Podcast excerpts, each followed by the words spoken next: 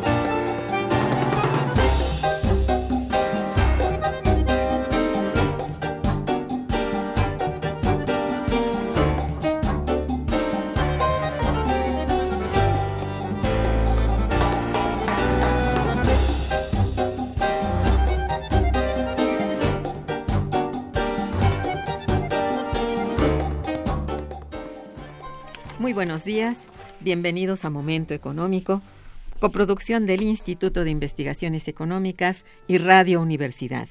Les saluda Irma Manrique, investigadora del Instituto de Investigaciones Económicas, hoy jueves 8 de marzo de 2018.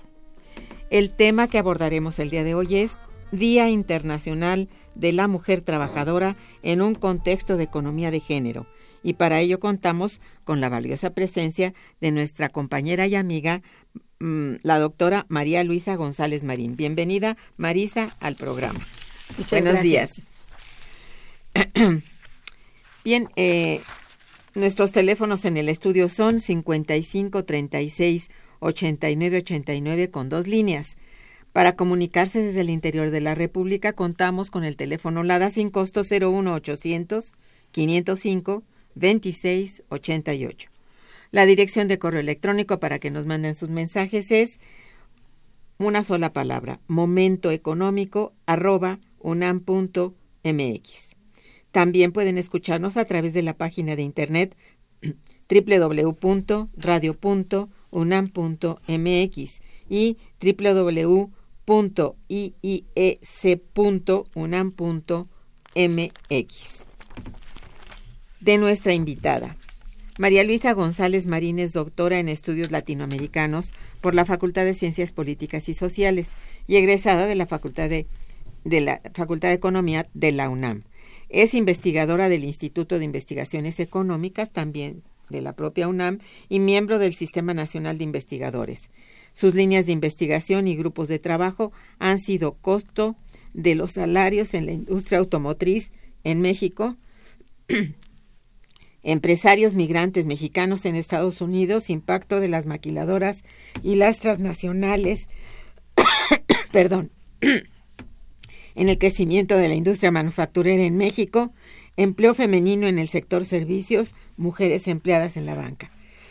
Entre sus publicaciones recientes destacan el costo de la mano de obra en la industria automotriz y sus estrategias productivas y globalización y dinamismo manufacturero, México y otros países emergentes.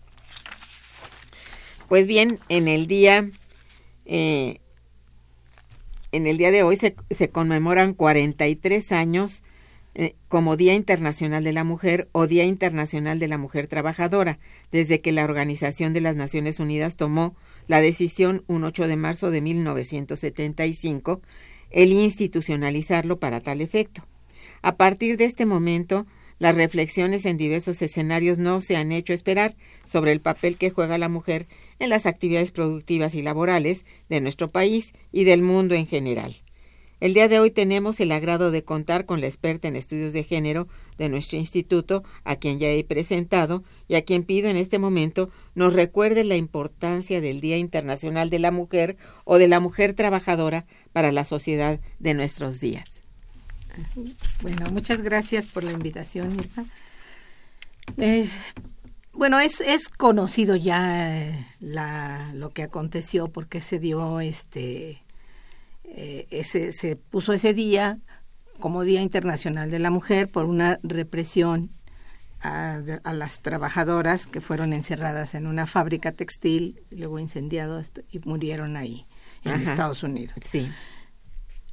Ese es como un mm, signo, ¿no? Como una, una, una conmemoración de esta, de este eh, de esta represión que sufren las trabajadoras porque tenían una huelga. De todos modos, desde tiempo atrás, la mujer había venido trabajando en ya en las fábricas modernas, ¿no?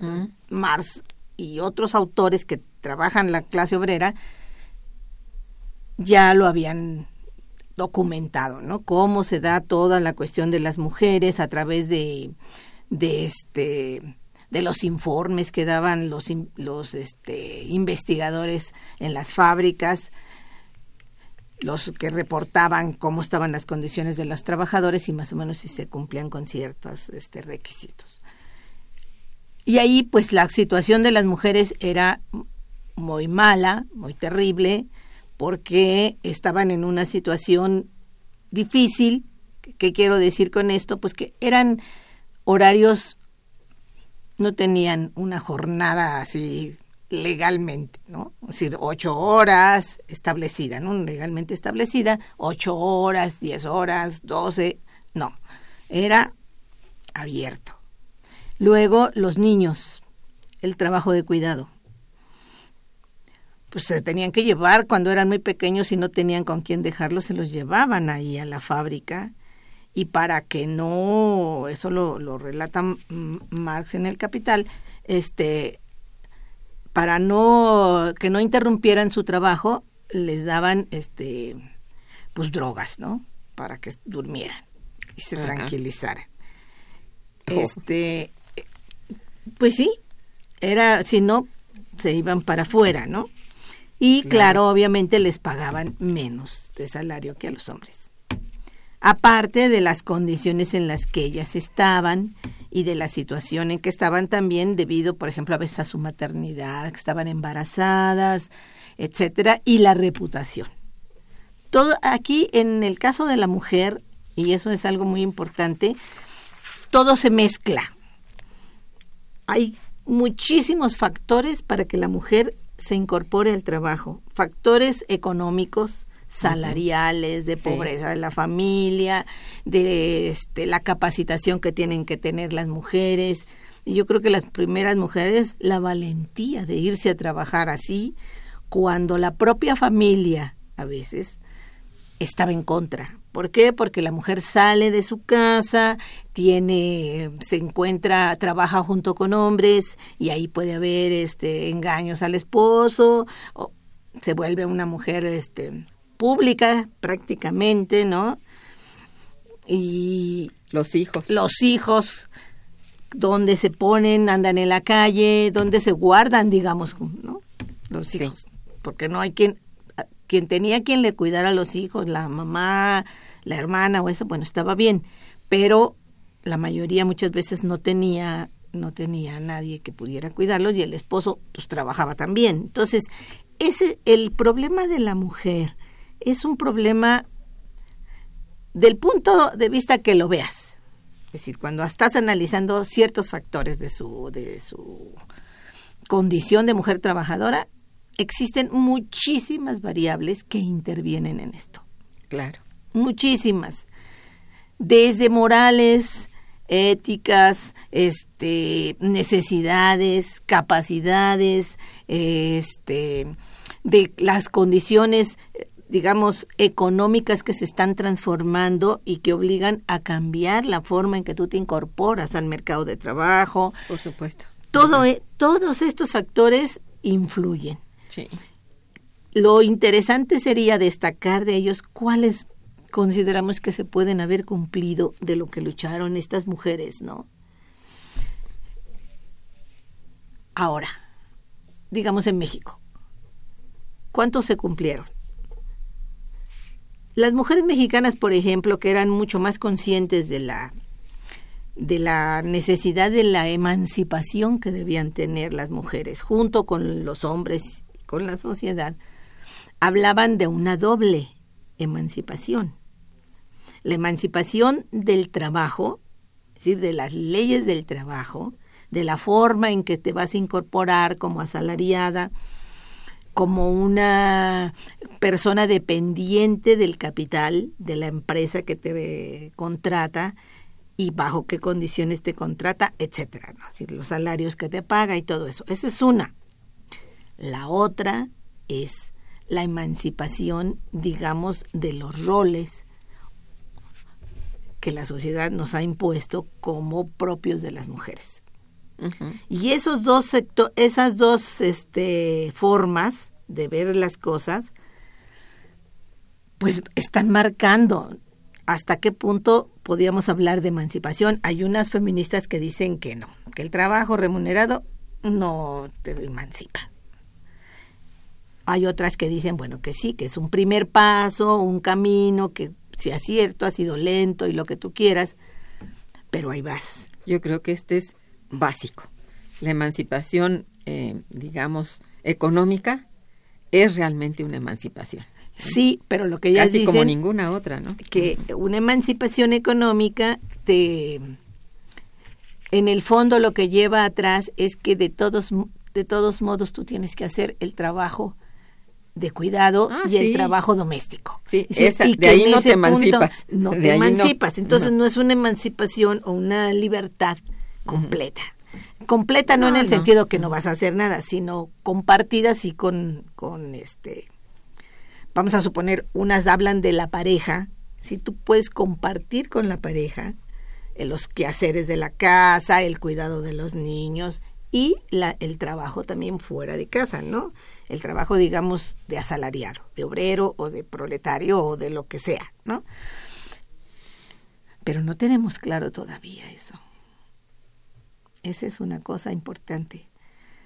Porque la, la, la incorporación de las mujeres al mercado de trabajo no, hay, no es una libertad en un sentido, es un pasar a otro tipo de opresión en Pues el sí. capitalismo. Bueno, por ser el sistema que es. Sí, sí. Es un sistema en el cual tú estás sujeto a lo que diga tu jefe. Tu única forma de defensa no puede ser individual, porque individual pues prácticamente no logras nada. O, o cada uno puede lograr algo, pero no es un, un logro conjunto. No, claro. Tiene que ser colectiva y en ese sentido tiene que haber una organización, una un- unión, unión como le decían, o nosotros le llamamos sindicatos. Claro. Entonces, en ese aspecto, requieres, entra también ahí ya un problema social, que es la creación de los sindicatos y la lucha de clases. Esa, ese tipo de cuestiones están ahora como brotando y tratando de adecuarse. ¿Por qué? Porque en, esta, en estos momentos, digamos, en estos años de, de tanto liberal- neoliberalismo, los sindicatos han perdido fuerza de Sí. organización, al menos en el país. Eso es cierto. Nunca tuvieron muchísima, pero sí tenían algo más que ofrecer a los trabajadores. Y ahora las cosas han cambiado y eso es a nivel mundial. Y los sindicatos cada vez tienen menos eh, miembros.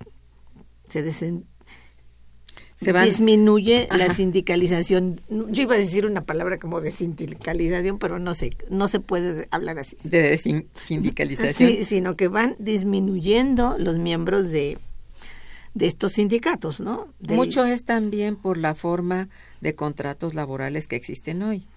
En la medida en que ya no son eh, empleos fijos o empleos que tengan una duración larga, eh, también ya no hay forma de ni siquiera de entusiasmarse por pertenecer a un, a un sindicato o que no logren tampoco ser parte del sindicato por su temporalidad. Entonces, todo eso a lo mejor es que ha hecho que disminuya la cantidad de miembros de un sindicato, supongo, ¿no? Pues eh, yo estaba leyendo un, un informe que da la iniciativa, eh, las- la algunas empresas de la iniciativa privada de las importantes sobre el outsourcing Además, y decía que, por ejemplo, casi el de cada 10 trabajadores que se, que se contratan, que tienen trabajo, 6 están por outsourcing o por trabajo temporal. ¿ves? Entonces, no es lo mismo. ¿eh? Eh, Los miembros de un sindicato tienen que tener siempre una temporalidad más larga para poder tener esa cohesión, ¿no? Y eso es lo que Sí. está en juego Ajá. ahorita. Está en juego que tú no vas a encontrar un trabajo o muy poco este de base, que Eso son es. los que tienen los sindicatos. Como que es una jugada, digamos, un ajedrez ahí, es una jugada, ¿no? Para que tú seas de base, necesitas que te contraten de una manera de base, ¿no? Y por lo general, base, sí. Se logra con a través de los sindicatos que tienen los contratos colectivos. Pero si a ti te contratan por un mes y después te, te descansan 15 días y luego te vuelven a recontratar y hacen todas esas cosas, tú no tienes derechos, los, los vas perdiendo. Así es. No hay ni por dónde te den derechos. No, no hay por dónde. Entonces, eso contribuye a bajar Es la, La forma de contratación, es lo que te decía. Eso ha cambiado muchísimo. muchísimo. El, ese logro tan grande que hubo en ciertos momentos del crecimiento o de la expansión del sindicalismo, ¿no? En el mundo. Y es, es un, ahora se menosprecia mucho a los sindicatos, en parte por, porque entraron en un proceso de mucha corrupción, de mucho, Sí. este, eran como un mueganito el Estado y los sindicatos, ¿no? Estaban muy unidos como parte del nacionalismo revolucionario y todas estas cosas, ¿no? Sí. Que planteaba el PRI. Ahora ya no, no es así, Eso es. pero además la- los sindicatos pues, ya se fueron. En realidad no se fueron, no tiene están en proceso de extinción, De ahora sí extinción. como todo, como la base que está en proceso de extinción, Sí. que un trabajador tenga base es un es muy cierto. es un contrato que está en proceso de extinción. Entonces, esto afecta a las mujeres, obviamente, y por eso yo creo que están surgiendo todas estas formas de considerar el trabajo remunerado de las mujeres. Ya Máxime que nunca ha llegado a ser realmente del nivel del hombre en la representatividad social, aunque nos esforcemos. Entonces eso hace que realmente sí, si este esta formación, digamos, de asociaciones como son los sindicatos era básicamente eh, de varones, ¿no? Después se adosan las mujeres, pero ya de sindicato de mujeres, pues yo no he oído que haya un sindicato de mujeres, ¿o sí? ¿Hay sindicato de mujeres? ¿De ¿Solo puras mujeres? No, ¿verdad? Bueno, había uno que eran las costureras, ¿te acuerdas cuando Ah, ya, del temblor? sí. Hubo uno que las organizó y trataron de hacer algunas este cooperativas y todo. En México. En México. Sí. En el mundo, pues me imagino que ha de haber. Es que mira, hay, por ejemplo, las eh, las azafatas, Sí. ¿no? Pues la- casi la mayoría son mujeres o eran mujeres. Y siempre, casi siempre, el, el secretario general del, del sindicato era hombre. Te digo, hay, hay Las la maestras. representación. Las maestras casi la mayoría hace eh, unos unas décadas, casi todas eran mujeres. Y, y sus, secreta sus dirigentes eran hombres. hasta que llegó la maestra, la maestra, el sí. Gordillo, ¿no? Que tampoco vio mucho por las mujeres, ¿no? Como tales. Es cierto. Bien, entonces, oye, ¿cuáles son los proyectos que has desarrollado hasta este momento en materia de género y cuáles han sido sus principales características, digamos? Bueno, mira, el, tema que yo en el que yo me muevo y también digamos este un grupo de gentes en el instituto es la mujer trabajadora. O decir, la mujer que se incorpora al mercado de trabajo y en qué condiciones. Hemos trabajado este, la incorporación de las mujeres, un proyecto que teníamos que era este, la incorporación, la, la integración México-Estados Unidos y las condiciones de las mujeres de trabajo. Entonces, ahí, por ejemplo, hacíamos una pequeña comparación de las condiciones en Estados Unidos de las mujeres y de las condiciones que tenían las mujeres mexicanas. Allá también las mujeres padecen brecha salarial, menores salarios, y ahí también le tienes tú que agregar la raza mm, o la etnia. Es decir, si, tú eres blanca, pues vas a ganar más. Si eres asiática, creo que ganas más que las blancas a veces. Si eres eh, negra, pues es otra forma. Y si eres hispana, como les llaman. Mucho menos. Menos. Sí, esas están en el y, depende de qué país también, ¿no? Si eres dominicana y eso, creo que ganas un poco más. Eso va cambiando. Y si no, pero de todos modos eres de las últimas. Ok. Entonces, eso es, ese fue uno de los primeros y vimos varios sectores. Vimos el sector informal, dentro del mercado de trabajo, que cómo se incorpora la mujer al sector informal, en qué condiciones, este, su monto, es decir, su número de mujeres que están ahí y por qué están ahí y sus ingresos. Eso fue una parte. Luego vimos el sector servicios y lo dividimos en cuatro, en cuatro sectores del sector servicio. Los servicios al consumidor, el comercio, los servicios, digamos, avanzados a las empresas de alta tecnología y que van de otro lado, y los servicios públicos y los servicios personales. Las mujeres están concentradas en el sector servicios. Casi, ¿verdad? El 70% o más está en el sector servicios. Dentro, si consideras dentro del sector servicios al comercio minorista, ahí están casi la mayoría, como vendedoras. Sí. Entonces, ese es uno.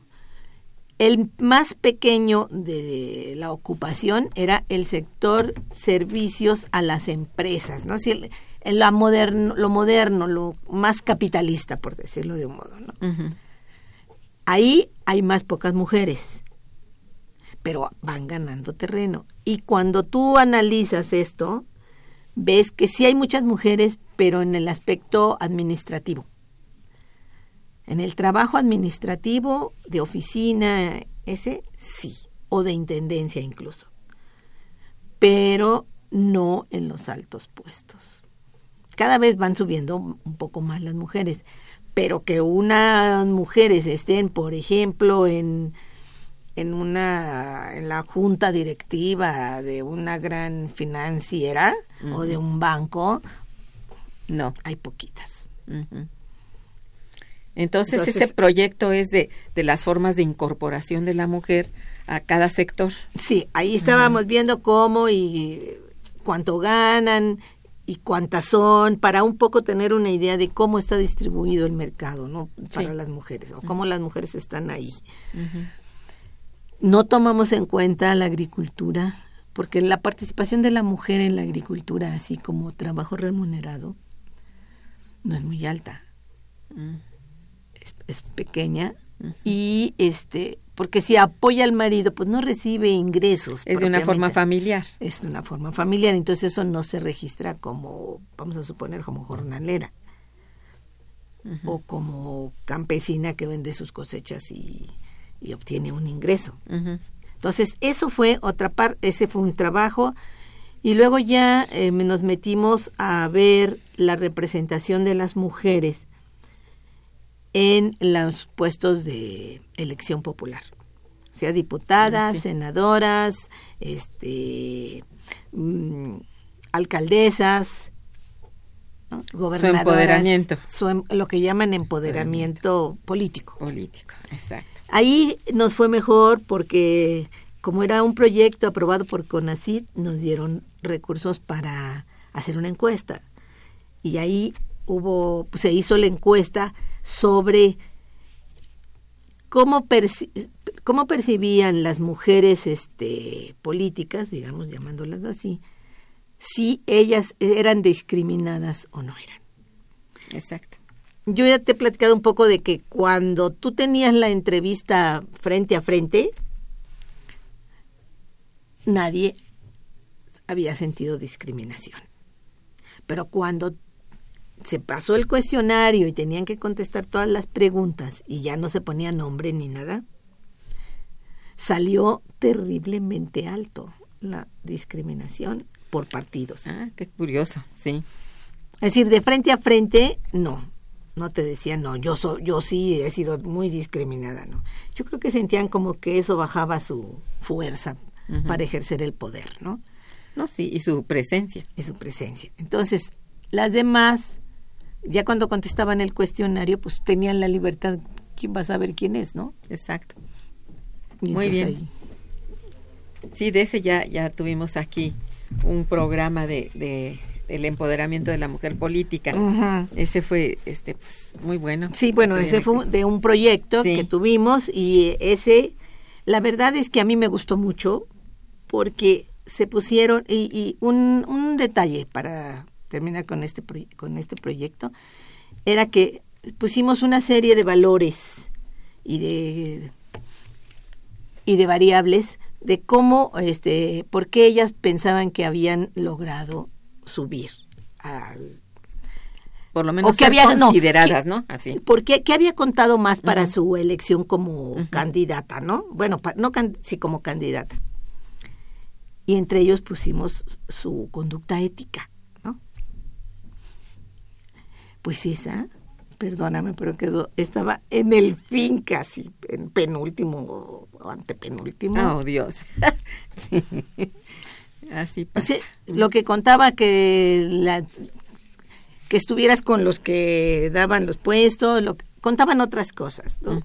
También tu tras, tu um, si tu papá era este del partido, si te había apoyado, si si no, si no el marido, Bueno, nos tocó una hasta que a la iglesia, ¿no?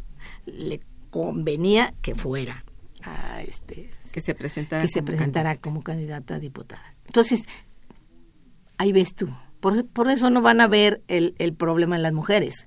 Llegan al poder y es raro que vean la cuestión de las mujeres. Ahora, en esto se ha avanzado en pocos años bastante. Esto es importante. Eso, eso es lo que nosotros recogimos en 2006, Ujú. 2006, 2007. Habría que Ahora- dar una, habría que dar una, este, no sé, Es lo que yo le Una decía, analizada, Vamos, ¿no? ¿por qué no repetimos esta encuesta, pero ahora en la actualidad? sí. y saber qué, cuál es la diferencia. Sí, pero necesitamos este recurso. El recurso que no tienen ahora. Sí. Caray. Bueno, vamos a hacer una breve pausa musical y regresaremos. Quiero yo decirles que están escuchando un disco de jazz latinoamericano eh, de un grupo conformado de una manera mixta entre mm, extraordinarios músicos alemanes y extraordinarios músicos cubanos, que es el Cla- Class Brothers Metz Cuba.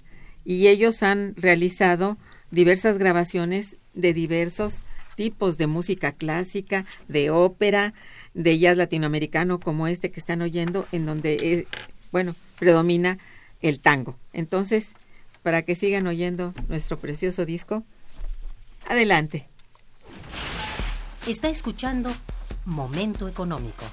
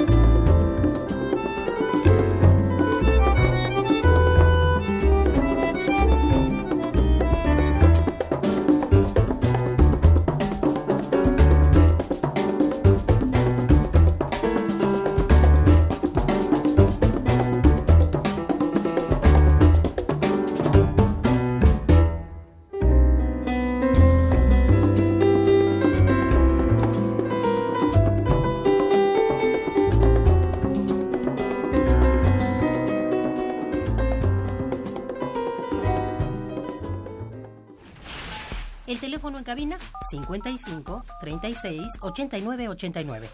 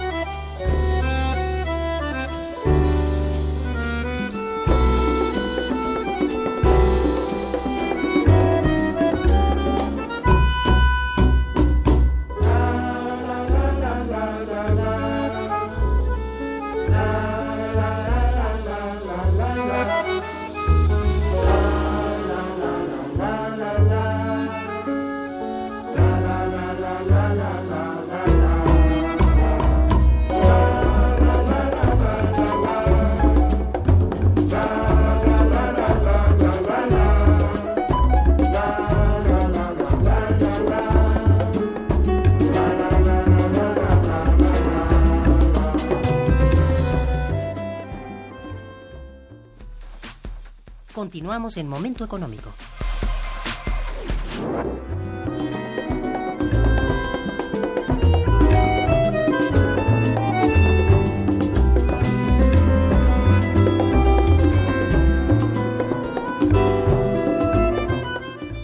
Bien, ya decías tú al inicio del programa que, em, bueno, la mayor, mayor participación femenina eh, en el sector eh, laboral era más bien en el sector de servicios.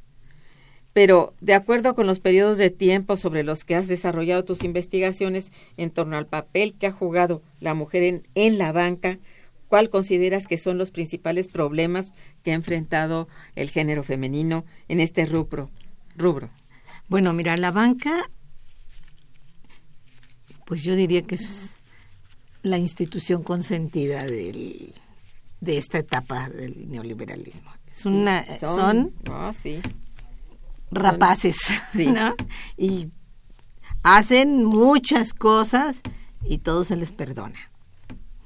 Y se les, pues no se les... Sí, es, es donde se, se no se les el capital. Y ve lo que hicieron en Argentina y, que, y tampoco nada. ¿Cuáles son las consecuencias de eso? De dejar un pueblo sin dinero. Ajá. Entonces, yo creo que ahí, este, en la banca lo que a mí me extrañó más cuando empecé a hablar, cuando empecé a estudiar y a buscar información aquí y allá y platicar con, con pues con mujeres que habían trabajado en la banca o que estaban trabajando como cajeras o como ejecutivas o como lo que sea. Ahí lo que más me extrañó fue que todos los cambios que había ya se habían hecho en la banca una vez que fue privatizada y pasó a las empresas este pues extranjeras la mayoría es que la banca casi tiene pues, Es básicamente extranjera. extranjera encontré un documento que decía qué reformas tendrían que hacer con el personal de la banca para quitarse todo lo que venía arrastrándose desde la época en que fueron mm, nacionalizadas, ¿no? Que fue nacionalizada la banca. En los 80. sí. Que tenían sindicatos, que se regían por una ley federal del trabajo, que tenían an- mucha antigüedad, que tenían préstamos, tenían una serie de prestaciones muy por encima de la ley. en Todos fin, los trabajadores. todos, hasta de base. Ajá. Entonces había que quitarla. Y lo, pero era mundial. En otros países a lo mejor no tenían tantas prestaciones, pero había que cambiarlas. Y las, los cambios eran despedir a los trabajadores de mucha antigüedad Ujú. Despedirlos o, o así, liquidarlos, ¿no? Liquidarlos. más bien, sí. Liquidarlos. Este, luego la otra era este buscar gente joven, contratarlos por tiempo y no dejar que, que creciera la antigüedad mayor de cinco años. Dos, esa, esa atención personalizada donde tu la gente que te orientaba en tus inversiones o en- siempre se estaba rotando. Digo, antes no se rotaba, ahora sí. ¿Y las mujeres? Las mujeres también están ahí. Lo mismo. Lo mismo. Luego, quitarles a los trabajadores, aquí no hablaba de mujeres y hombres, pero tiene que ver con eso. Quitarles a los trabajadores una serie de prestaciones. Los préstamos de automóviles, los préstamos de casa, el reparto de utilidades, etcétera, etcétera. Como la mayoría de la, del personal de la banca a nivel de atención, y creo que también al nivel administrativo, los que están ya, en los, como dicen, en el conglomerado, en la no sé qué, la corporación, Sí. este, eran mujeres. Allí aumentaban mucho las mujeres. En los caje, en las, en los, las cajeras, ahora están bastante mezclado mu- mujeres y hombres, ¿no? Antes eran solo Casi damas. eran, la, eh, Ujú. la mayoría eran mujeres. Y entonces, todos estos cambios, y luego le agregaban el otro, el outsourcing. Y ahí fueron campeones. Hasta la fecha así es. Los contratos que se hacen casi con la mayoría del personal que está en, en las este en las eh, Sucursales. sucursales son outsourcing. O sea, hay una empresa comercializadora, no sé cómo le llamen, que es la que entra a contratar a los trabajadores, pero esa empresa no pertenece al grupo. Bancomer o Banamex o lo que sea. ¿no?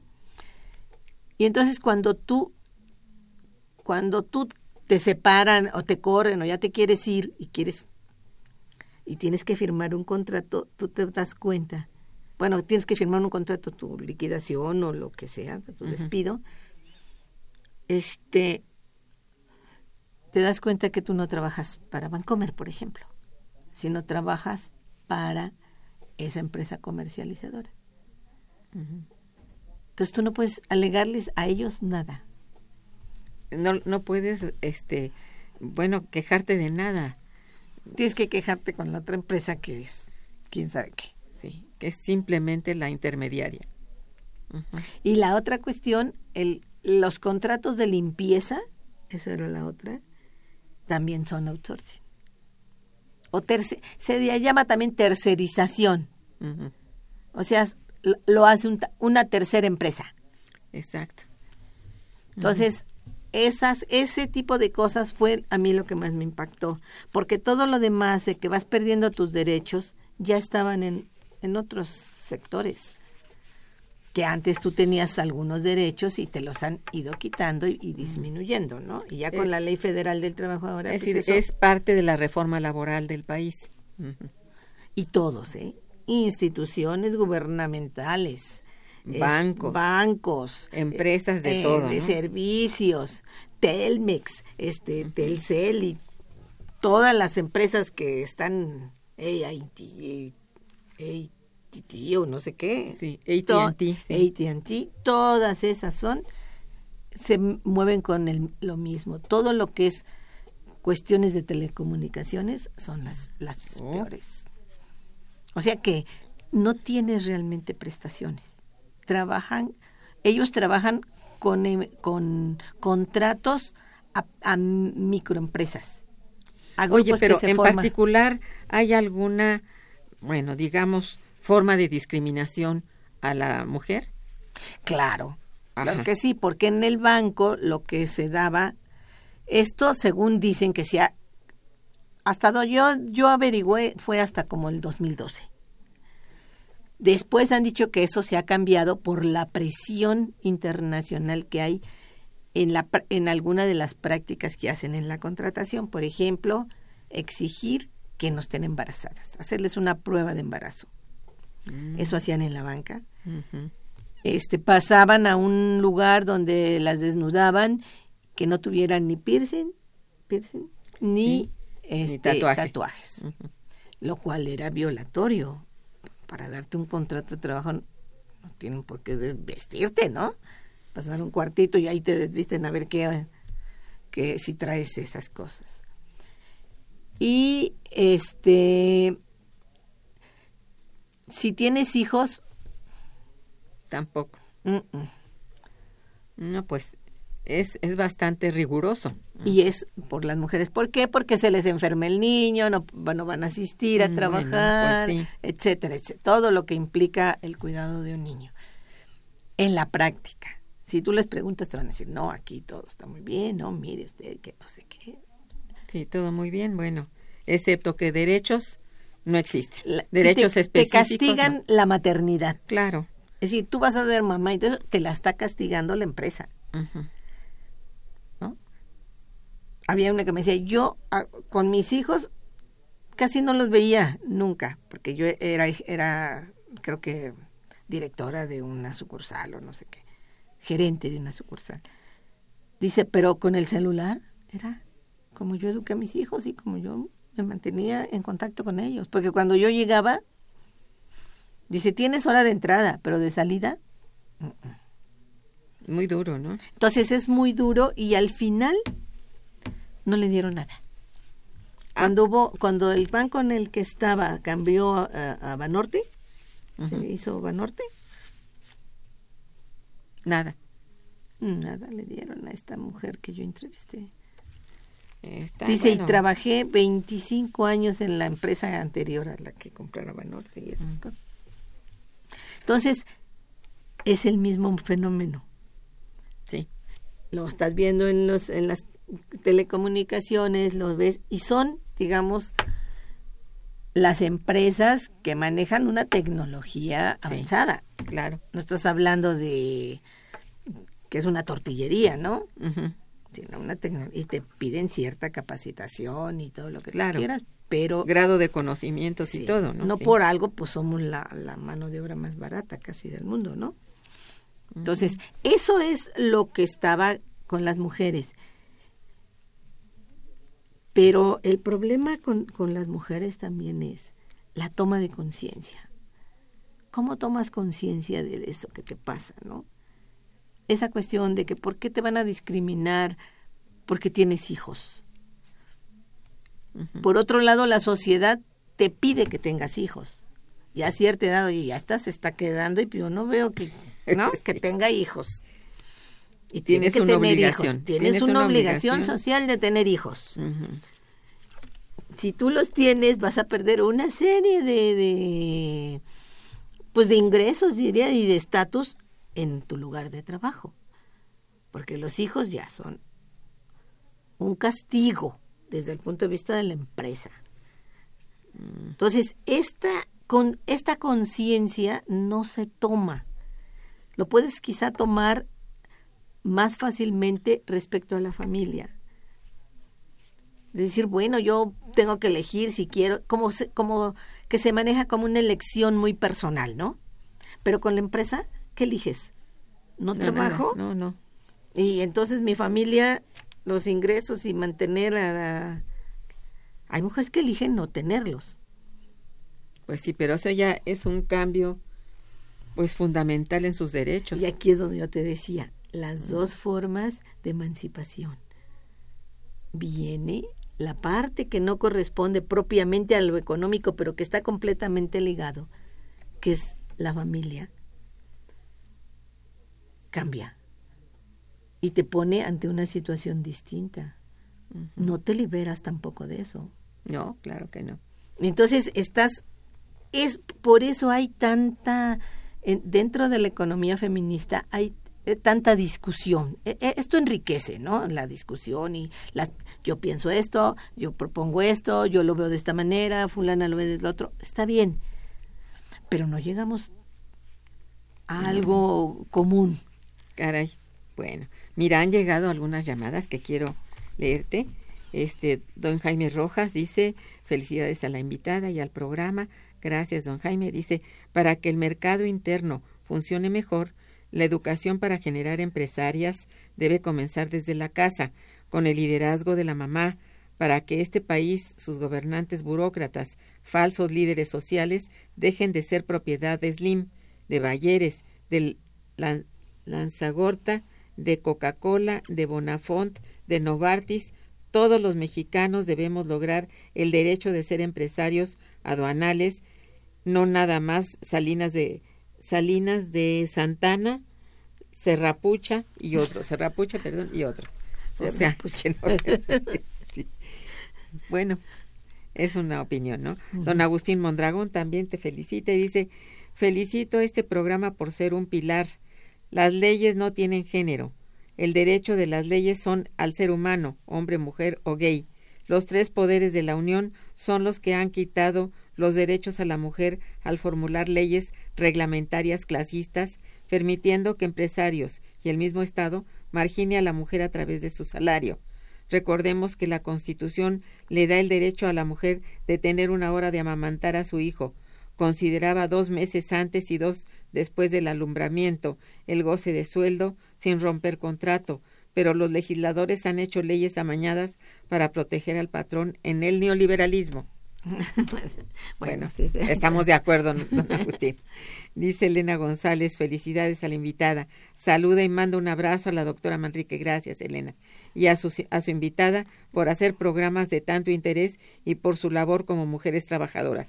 Muchas gracias. Ay, gracias. Sí, María del Rosario Velázquez también te felicita y dice qué tipo de moneda se usará para el comercio en Europa y América del Sur en unos años.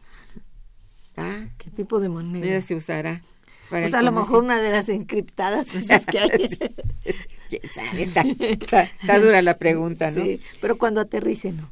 Esperemos que, bueno, a ver qué pasa. Cambie otras cosas. Hay una cosa importante que quiero preguntarte. ¿Tú consideras que la instrumentación del salario rosa es una medida económica importante para combatir los altos índices de desplome económico en los hogares actualmente? Ay, claro que no. pero pero yo yo te, te diría casi nada de lo que ha hecho el gobierno mexicano, porque estamos hemos estado viendo los presupuestos y haciendo una comparación entre Brasil y México. Sí. De las, las mujeres. Bueno, en general, porque eso te dicen es eh, etiquetado para mujeres, pero a la hora que tú lees los, este, a quién va dirigido, ves que es hombres o mujeres en estado está bien, pero está etiquetado, o sea que debe ser para ellas. Pero todos los programas para eliminar la pobreza o disminuirla, el, progres, desde el solidaridad, luego que fue mm, progres, no, progres es este último, oportunidades, y luego le cambiaron, y ahí, que es el mismo programa, no más que con unas cositas aderezado. aderezado el de Salinas no tenía, creo que la cuestión de que te entregaran dinero, sino materiales para la construcción de tus viviendas. Y los demás, en vez de, tener esta cuestión de, entregarte materiales, te, entregan dinero, bajo la condición de que tus hijos estudien te dan una como beca, ¿no? Ah, para los hijos. Sí, sí, es cierto. Todo, todas estas cosas no han funcionado. Más bien ha disminuido el presupuesto para estos programas. Ese es el problema. Ha disminuido. No, yo creo que no es el, es el problema. Yo creo que es el programa en sí mismo. Que es bastante. Son bastante. Mira, son programas muy focalizados. Es focalizados. Que van a un grupito ahí que tienes que tener ciertas condiciones. Y, la, y, y esas condiciones que tú tienes no son las que pueden cumplir muchas veces las mujeres que están en pobreza extrema. Claro. ¿No? Tú, por ejemplo, que tengas una una una ¿cómo se llama? unidad eh, de salud pequeña y lo que tú quieras para que junto con que tu hijo y tú este reciban ese dinero eh, eh, haya alguien que le atienda la salud si no la tienes, que, y la mayoría de la gente en pobreza extrema muchas veces en el campo vive en zonas muy alejadas. Muy alejadas. Entonces, si no lo tienes, no, ya no tienes derecho a eso. A ni lo conocen, ni saben, ni se enteran, ¿verdad? Entonces, sí ha funcionado, pero no ha sacado a la gente. Si tú lo comparas con Brasil, en mucho menos tiempo, Brasil sacó a millones y muchos millones de gente sí. pobre y de pobreza extrema fuera de la pobreza extrema. Y aquí no se ha logrado para nada, aquí vamos Eso más profundizando. además Sí, de ¿no? un aumento salarial que llegó a ser del ciento, 150, 180% en el tiempo que estuvo este Lula y lo que le tocó al primer periodo de, de, de Vilma, ¿no? Ujú, O de Dilma. sí. ahí sí, si tú juntas esas dos, claro que sí sube, porque un puntal para que suba el, el- tu posición, que dejes de ser pobreza extrema y pases a ser, pues es el aumento de salario. Ah, por. El aumento de salario es lo que realmente puede llegar a disminuir la brecha salarial y disminuir la este la desigualdad en la distribución del ingreso. Disminuirla, no, des- no quitarla, No, pero eso- disminuirla. Ah, sí, disminuirla, porque somos el continente, América Latina, que tiene la mayor este, eh, desigualdad en la distribución del ingreso. Así es. Entonces, no. es cierto. Y bueno, a propósito de eso, yo, hay, hay un grupo en el que yo pertenezco, que es un grupo de trabajo de los que tiene Claxo. Se llama Feminismos, Resistencia y Procesos Emancipatorios. Y hay una, sacaron un comunicado por el Día Internacional de la Mujer y en él se tocan muchos de estos puntos que hemos estado hablando. Es decir, las mujeres han luchado y siguen luchando a nivel mundial y cada vez se incorporan más mujeres y hay muchos avances. Ujú. Sí hay avances, o hubo muchos avances en, en varios lugares. Pero ahorita hay un movimiento, al menos en América Latina y en otros lugares, donde en vez del avanzar lo que tú ves es el retroceso. Proceso, sí.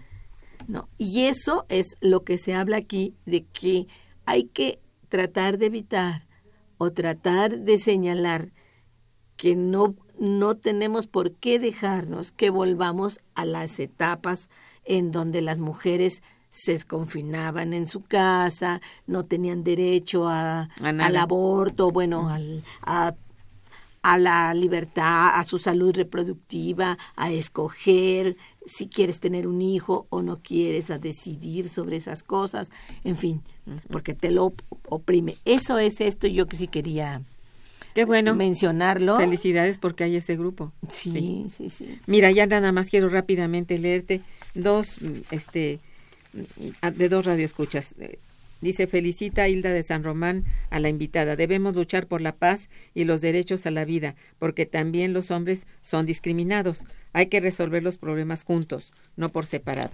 Eh, está bien.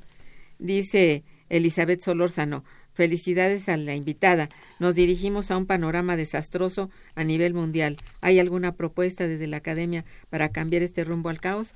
Bueno, ya se han dado, Eh, Yo diría que la, el, grupo, sí, los grupos de, de trabajo. que de se las una, mujeres. que se unan, ¿no? Desgraciadamente, lamento mucho decirlo, pero se nos terminó el tiempo y lo que quiero es, bueno, despedir a nuestra invitada que nos ha hablado de es- en este día de la mujer sobre sus avances de investigación sobre la misma. Te agradecemos mucho tu presencia y agradecemos mucho a nuestros radioescuchas por su participación. Gracias Estuvo a en ti. los controles técnicos Crescencio Suárez, gracias. En la producción y realización Araceli Martínez y Santiago Hernández.